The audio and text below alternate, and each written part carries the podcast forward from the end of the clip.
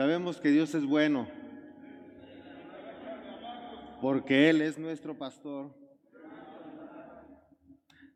Así que en todo esto tenemos que ir comprendiendo que hay situaciones adversas que se presentan, que nos dificultan nuestro caminar en Cristo, pero que no por ello vamos a desistir. Pero debemos estar debidamente preparados para toda buena obra. Amén. Hay prédicas que son más fáciles, hay prédicas que es más difícil. En sí misma no la prédica, es como se la soltamos. O sea, no es difícil por la prédica en sí mismo, es difícil para que no te chiques después. Tú la haces fácil o difícil. Así que si tú me apoyas diciendo amén, gloria a Dios, me la haces más fácil y me da ánimo para que otro día te la suelte igual de fácil. Estamos por terminar un año más e iniciar otro. ¡Wow! ¡Cuánta sabiduría! No es cierto, solo Dios. Pero la realidad es que el terminar se dice fácil y el iniciar se dice fácil. Pero recuerda esto, tal vez no lo habías meditado, tal vez ya. Solo te recuerdo que si la escritura dice, si dos personas se ponen de acuerdo acerca de algo, ¿qué va a pasar? ¿Sucede o no? Dos, di conmigo, dos. Ahora imagínate, si aquí nos juntamos, no sé, 20, 25 gentes para orar por las peticiones del buzón, ¿sucederá algo? Pero ahora imagínate millones de personas en un mismo pensamiento, en un mismo sentir, pensando que está terminando un ciclo al finalizar el año. ¿Sucederá algo? Va a suceder. Y pensando esos mismos millones de personas que se abre un ciclo, se estará abriendo. Sí.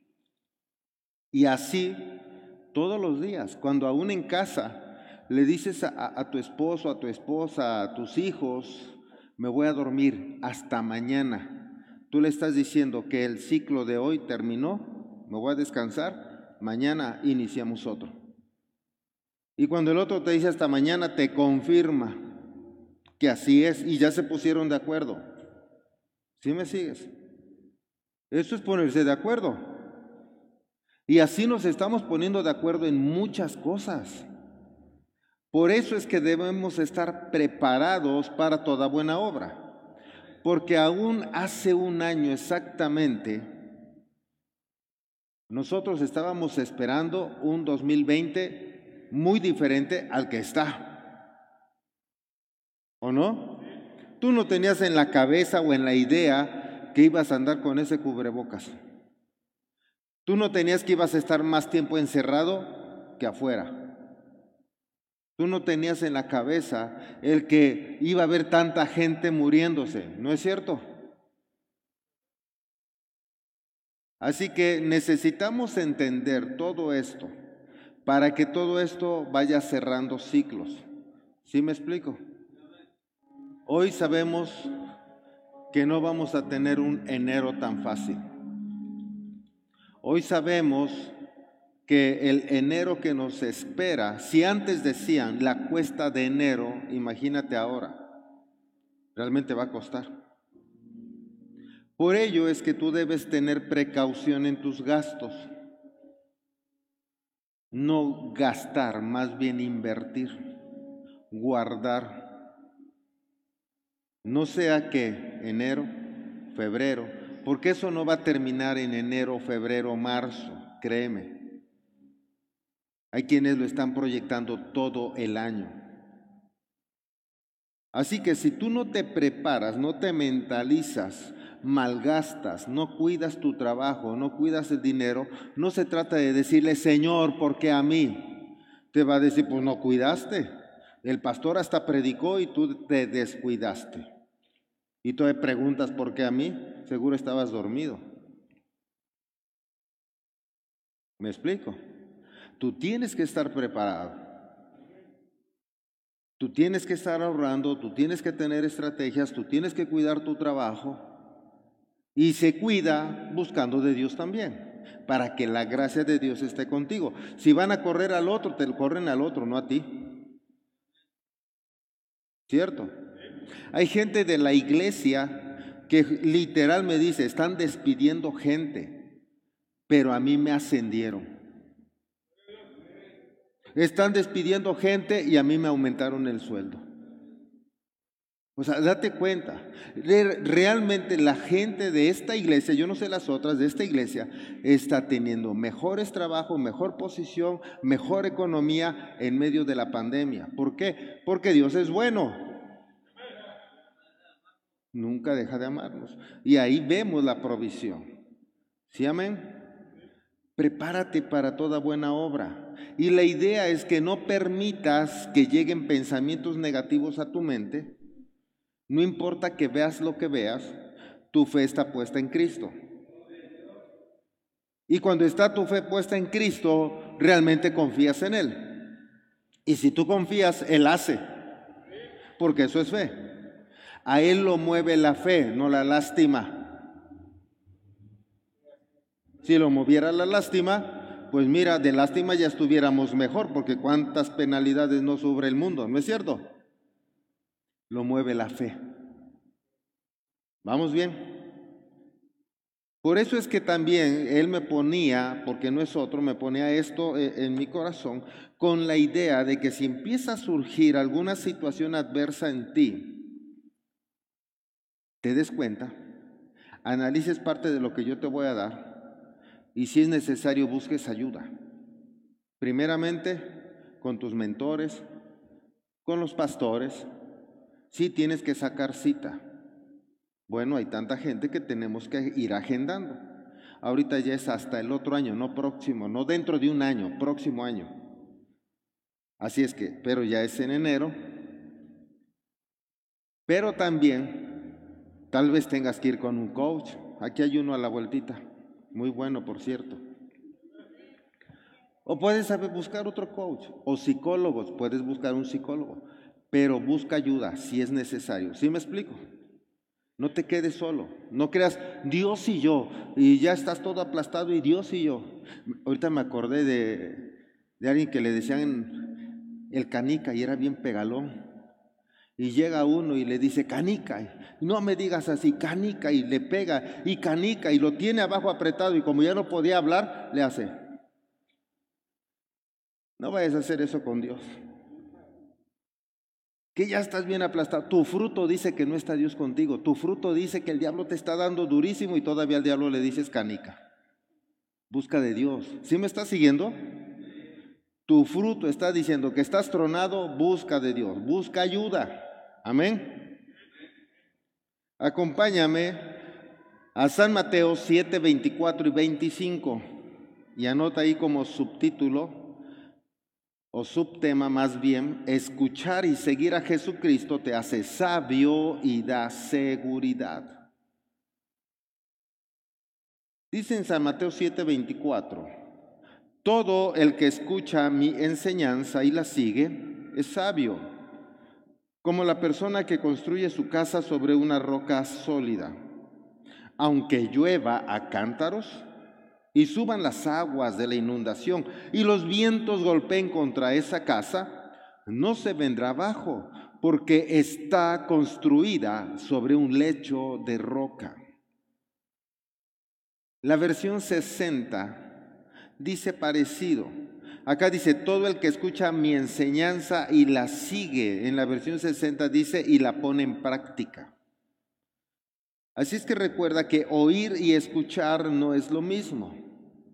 Tú oyes música, tú oyes alboroto en la calle, pero no alcanzas a percibir las palabras o frases completas. Eso es escuchar. Así que el que vengas no quiere decir que necesariamente estés escuchando. Tu mente puede estar divagando y solo oyes, pero no escuchas. Escuchar es que oigas pero al mismo tiempo estés interpretando según el conocimiento adquirido. Y cuando tú oyes e interpretas, les das un sentido a las palabras y a las frases y ahora escuchas. Pero le vas a dar el sentido según el observador que eres. Bueno, eso es de un taller, es publicidad. y según el observador que eres por el conocimiento adquirido, sea del mundo, con tus frustraciones y traumas, o según el reino de Dios por el conocimiento de la palabra. ¿Sí me sigues? Así que tú le, vas a dar ese sentido a las palabras. Y eso es escuchar.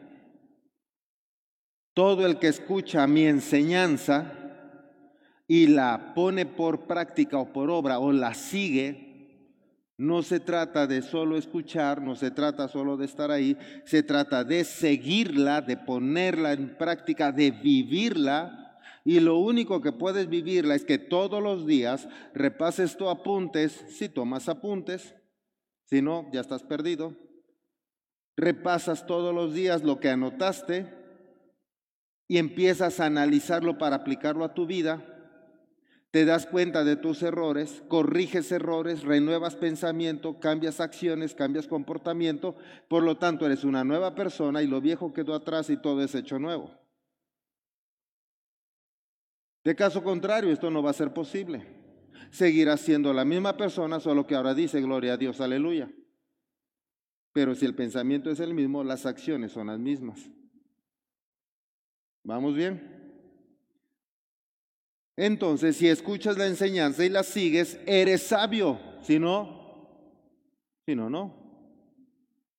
Así de sencillo, ¿no? Si no lo estás practicando, no eres sabio. Aunque digas gloria a Dios y aunque digas que Jesús es tu Dios, no eres sabio, porque dice, observa, que esa persona es como la que construye su casa en una roca sólida. Así que puedes tú estar construyendo una casa espiritual, pero en un terreno que está flojo, una tierra que no está apretada, no es piedra, ni es, decimos acá, tepetate. Si no es de ese tipo y está muy suelta la tierra, va a venir un temblor, ¿qué crees que le va a pasar a esa casa? ¿Va a permanecer? Se va a derribar. Si tu doctrina no está fundamentada en la roca sólida que es Jesucristo, buena teología, buena enseñanza y práctica, va a venir cualquier viento, va a venir cualquier palabra del mundo, te va a convencer, te va a impactar emocionalmente y vas a decir, si es cierto, de aquí no soy, ¡fum! jalas para otro lado. Si es cierto, estos son malos, si es cierto eso, y te vas. Se derriba tu casa porque no estaba en la roca sólida. ¿Me explico?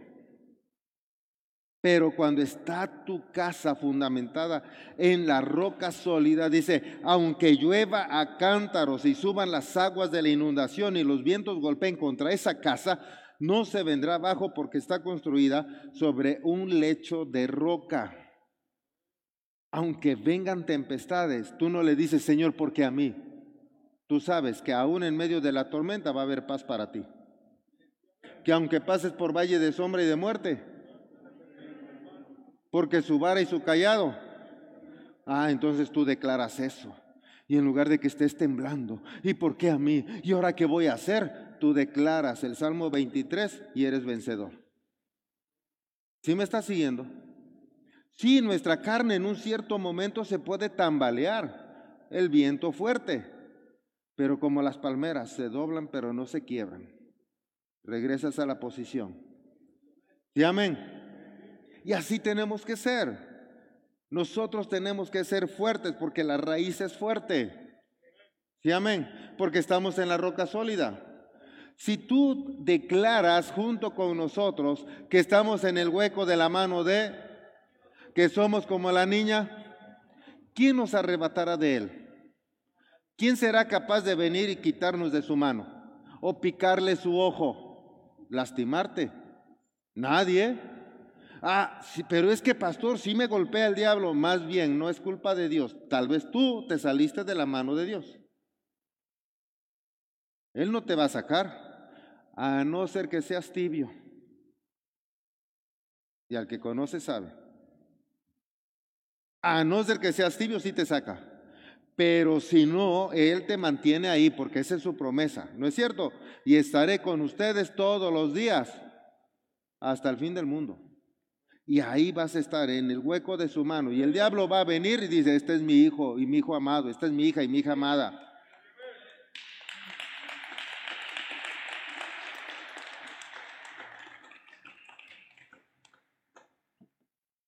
Ser firme produce bendición. Segunda de Tesalonicenses 2, del verso 15 al 17.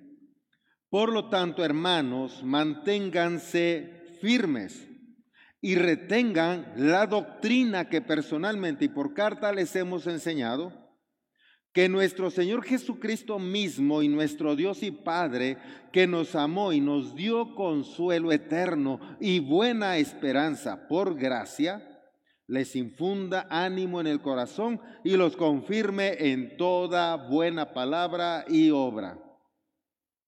Si te mantienes firme en la doctrina, no en tu doctrina, no en la doctrina de alguien que ni estudió teología, no en la doctrina de alguien que no ha leído toda la Biblia, cuando menos cinco veces, no alguien que no ha tomado cursos, no alguien que no tiene una cobertura y no se sujeta, no alguien que no tiene frutos dignos de arrepentimiento, no alguien que no se ve la presencia del Espíritu la doctrina.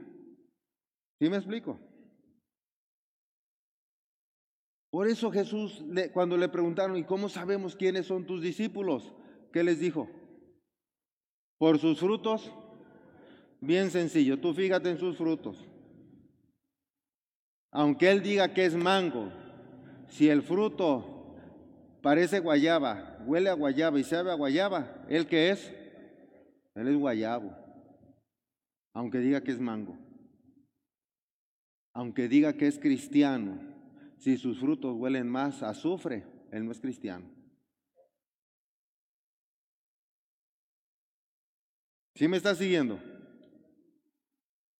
Vamos bien, ¿verdad? Necesitamos eso, mantenernos firmes. A veces nos cuesta trabajo, es cierto. Pero si tú vas a la palabra, si tú te mantienes en comunión, si tú haces tu devocional, si haces el devocional conmigo, el quien me lo entrega, me lo entrega sábado, más tardar domingo. Si me hacen el devocional, yo los leo y les mando preguntas o respuestas o afirmaciones de lo que me están exponiendo para que me vuelvan a responder el mismo domingo o el lunes y después que ya tienen completado todo, lo practiquen todos los días. Si esto hacen, entonces, di conmigo, entonces, se mantienen firmes en la doctrina. ¿No es cierto? Pero si no hacen devocional porque no les da tiempo, eh, acuérdense de hace ocho días, porque su prioridad es sacar diez, pero no, la Biblia, leer, no. Diez, ¿para qué diez en la Biblia? Diez en la escuela. Aunque en la Biblia repruebe, pero, pero me voy al cielo. No, tienes que sacar 10 en la Biblia para irte al cielo. Sacaste bien 10 en la escuela, pero hueles a azufre. ¿O no? Piénsalo. Porque en momentos de apretura, ¿qué te va a salvar? ¿Conocimiento de palabra? ¿Comunión con Dios? ¿O la escuela? Porque de la abundancia del corazón va a hablar tu boca vas a clamar al Dios que tienes en el corazón, de que Dios te llenaste. ¿Sí me sigues? Por eso si te mantienes firme en la doctrina, entonces va a suceder todo lo demás. ¿Qué dice el 17? Dios te va a infundir ánimo en el corazón y los confirme en toda buena palabra y obra. Otra vez, aquí prácticamente ni azúcar y yo lo, he dicho, lo he mencionado, toda la pandemia la pasamos en amarillo, semáforo amarillo. Pero ahorita hay mucho más gente hospitalizada y justo de la región.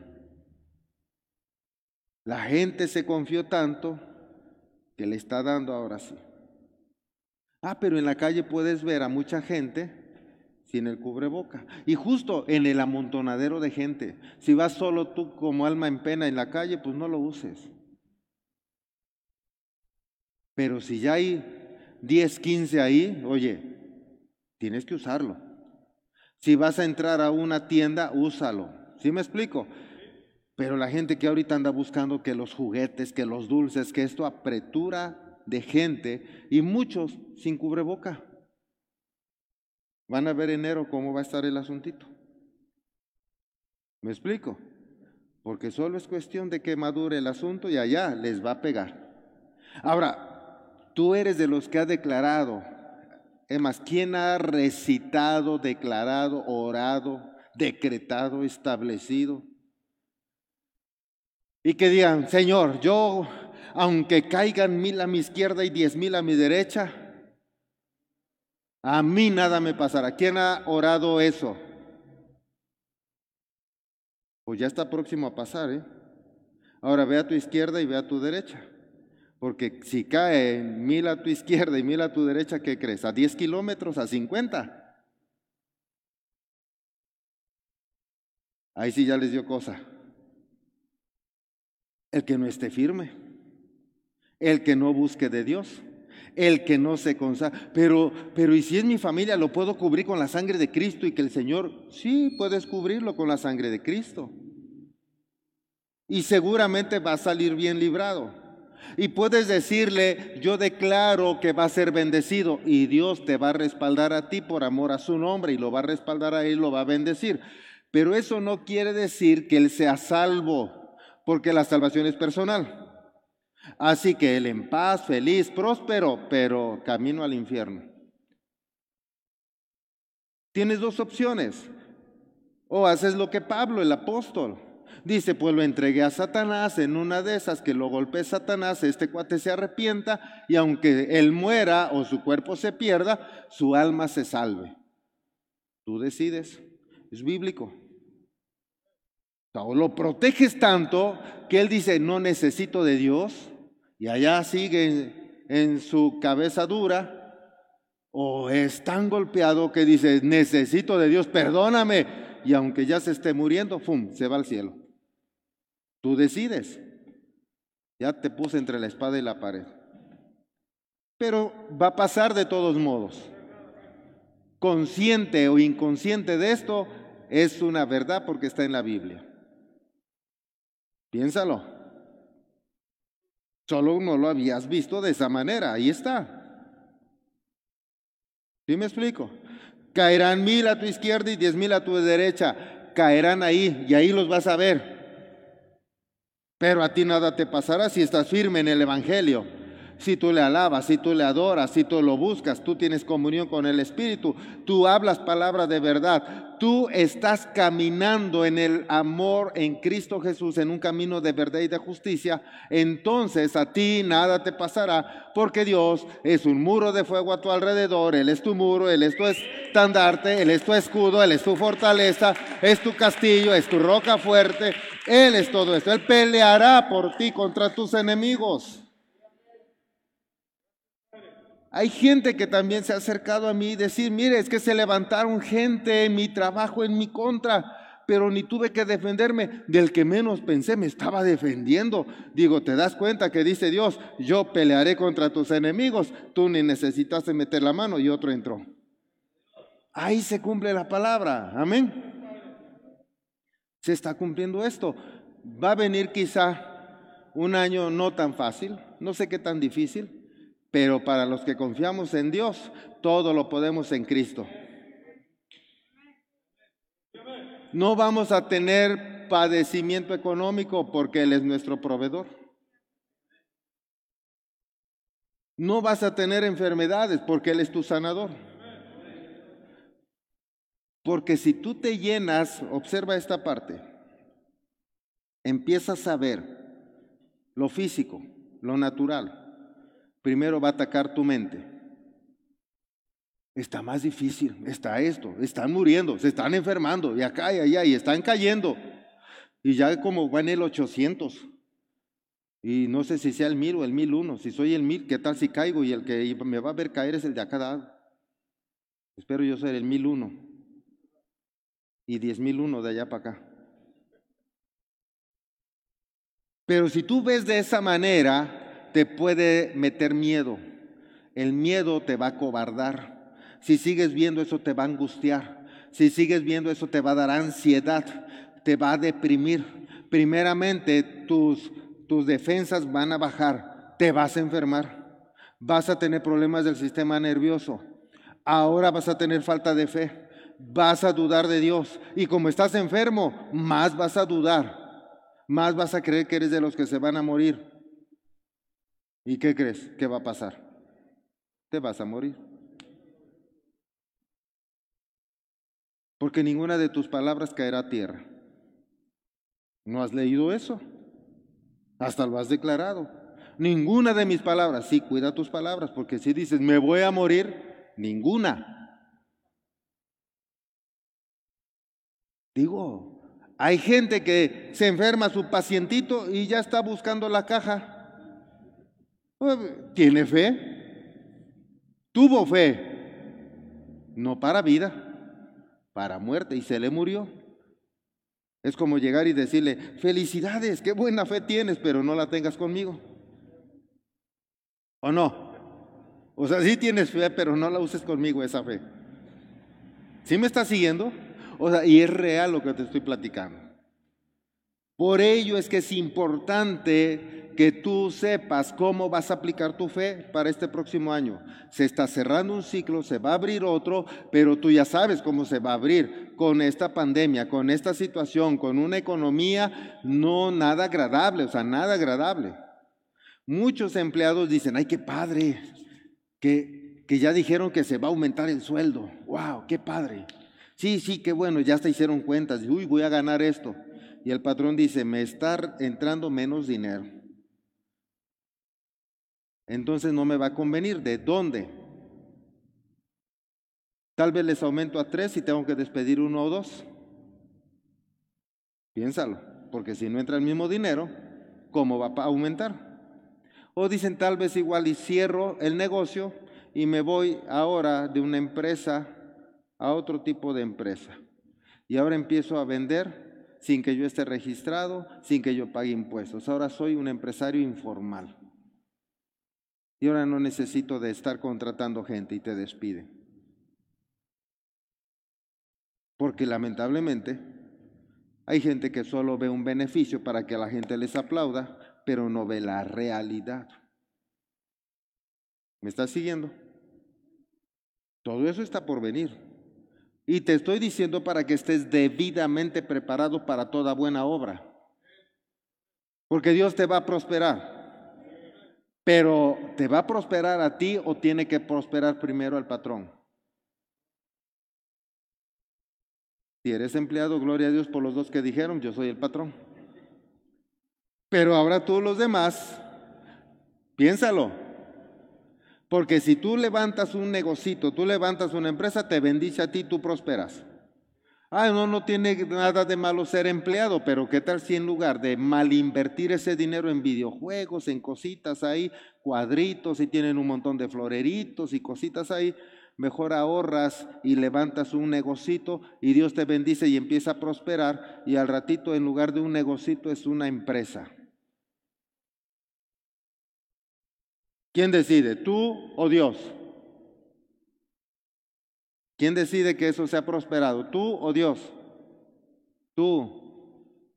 Dios ya lo prosperó desde el principio de los tiempos. Dijo, todo lo que emprendas, ya solo empréndelo. ¿O no? Ya solo empréndelo.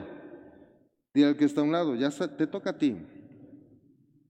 Dar te bendice. Segunda de Corintios 9, versos 7 al 8.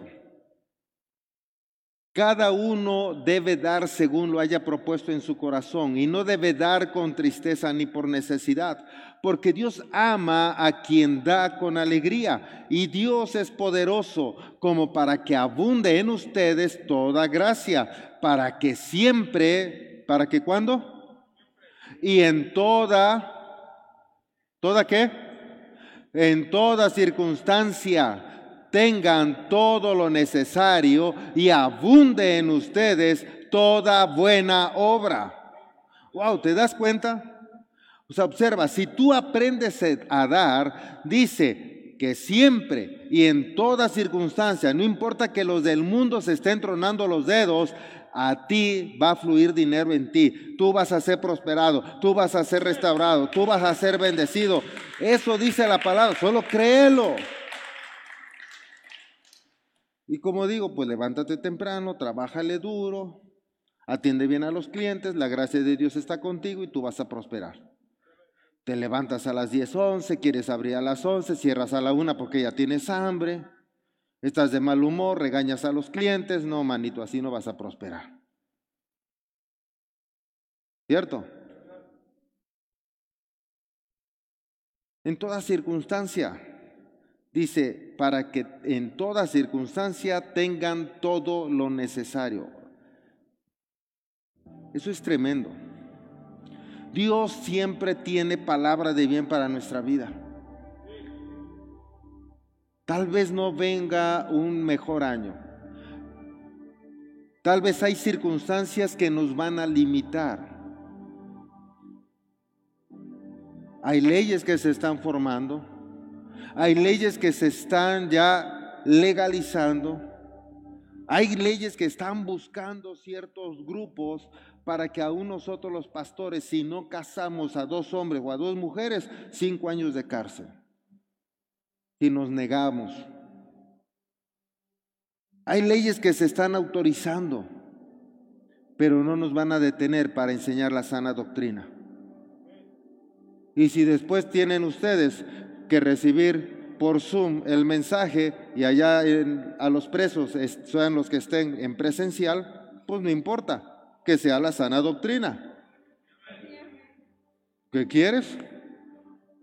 Ahora, si tú dices, yo ocupo su lugar, pues gloria a Dios, eh, metan a ese y a ese, yo me quedo afuera.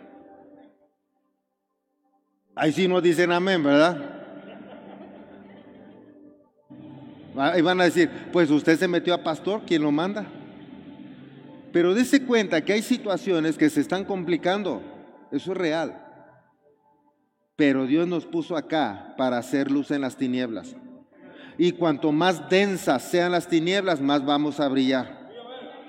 Y cuanto más permanezcamos firmes, Dios nos va a bendecir, nos va a guardar, Dios va a fluir a través de nosotros. Mayores milagros veremos.